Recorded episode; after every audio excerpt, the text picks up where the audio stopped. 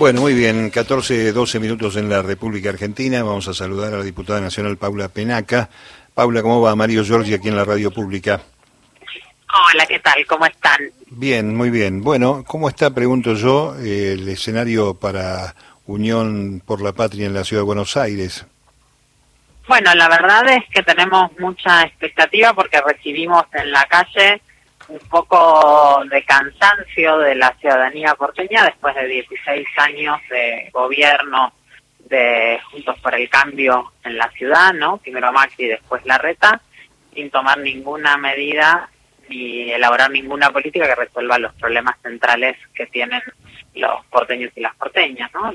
Centralmente el problema de la vivienda, que ha sido quizás el que en las últimas horas estuvimos debatiendo y escuchando propuestas eh, a nivel nacional, ¿no? Hoy del candidato a presidente que gobierna la ciudad de Buenos Aires, pero que efectivamente cuando tienen que llevarlas adelante aquí en la ciudad de Buenos Aires, eso no sucede.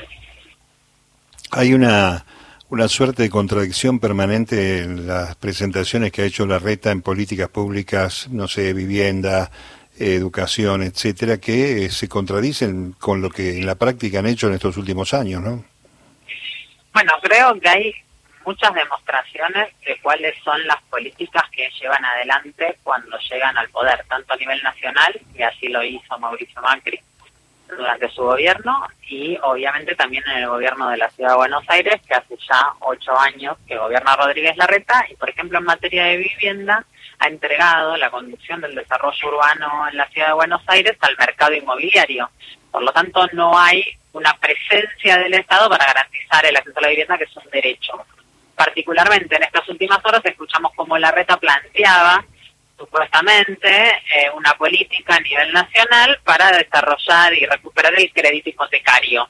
Y no solo en la ciudad de Buenos Aires eso no existe, teniendo la herramienta del banco público, no del banco de la ciudad, que podría ponerse al servicio de ese objetivo, sino que las políticas que existían, por ejemplo, los créditos Ley 341, que fueron créditos muy virtuosos que en la Ciudad de Buenos Aires permitieron la construcción de vivienda social, además a partir de la autoconstrucción, con cooperativas, etcétera, ese, eh, ese crédito existía lo desfinanciaron.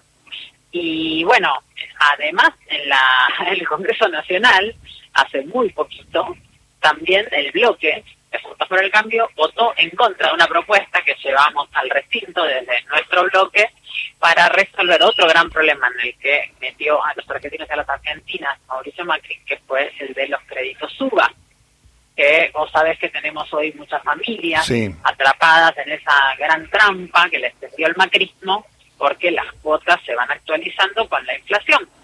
Entonces justamente lo que construimos fue una alternativa que plantee que esas cuotas estén eh, regidas por el índice de variación salarial, ¿no? que por lo tanto implique un gasto menor, un porcentaje menor del ingreso de cada familia destinado al crédito, al pago del crédito, de la cuota del crédito.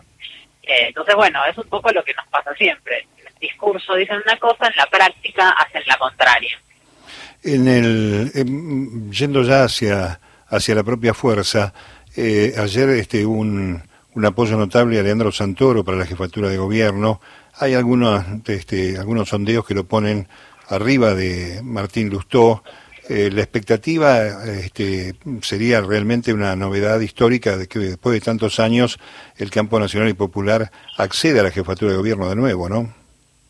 Creo que es eh, una gran oportunidad la que tenemos en esta elección. Por lo que te decía al principio, ¿no? 16 años ya de macrismo y del arretismo que no resolvieron los problemas de nadie, pero además porque la verdad es que se viene trabajando muchísimo y Leandro tiene un programa de gobierno que aborda las preocupaciones centrales de los porteños y las porteñas. Y no tenemos ninguna duda que somos una alternativa. Lustó es más de lo mismo. Lustó es quien viene co-gobernando en la ciudad de Buenos Aires con la reta.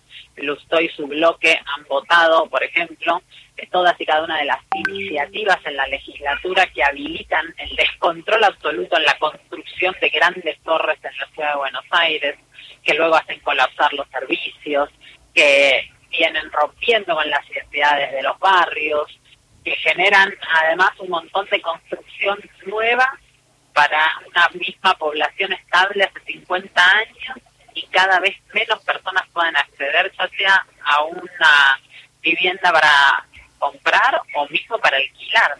Entonces no hay mucha duda de que si hay que encontrar una alternativa, esa alternativa es Unión por la Patria y esa alternativa es Leandro Santoro pudiendo ser el jefe de gobierno de la ciudad de Buenos Aires y llevando adelante, yo te digo, todo este programa que se viene construyendo, que desde el conocimiento real y desde la voluntad política y sin estar atado a ninguna corporación económica, venimos pudiendo construir y que nos sentimos que estamos en el mejor momento para llevarlo a la práctica, ¿no?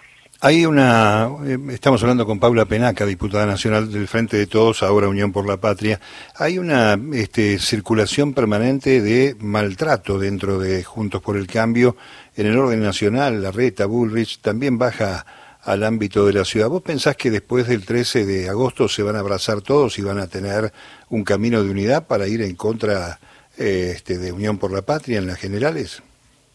me parece que están teniendo un nivel de interna fatal, que están más preocupados por pelearse entre sí que en efectivamente resolver los problemas de la gente, quienes están a cargo de una responsabilidad ejecutiva, como es el caso de la reta, y tampoco están muy interesados en construir ninguna propuesta que no sea volver a llevar a la debacle a la sociedad y a nuestro país, como por ejemplo la escuchamos hace poquito a Bullrich decir que va a volver a tomar un préstamo con el Fondo Monetario Internacional, ¿no? Como ya vimos que hizo Mauricio Macri, irresponsablemente, con esos 50 mil millones de dólares que le pidió al fondo, dejando a la Argentina condicionada los próximos 100 años con una pérdida de soberanía absoluta.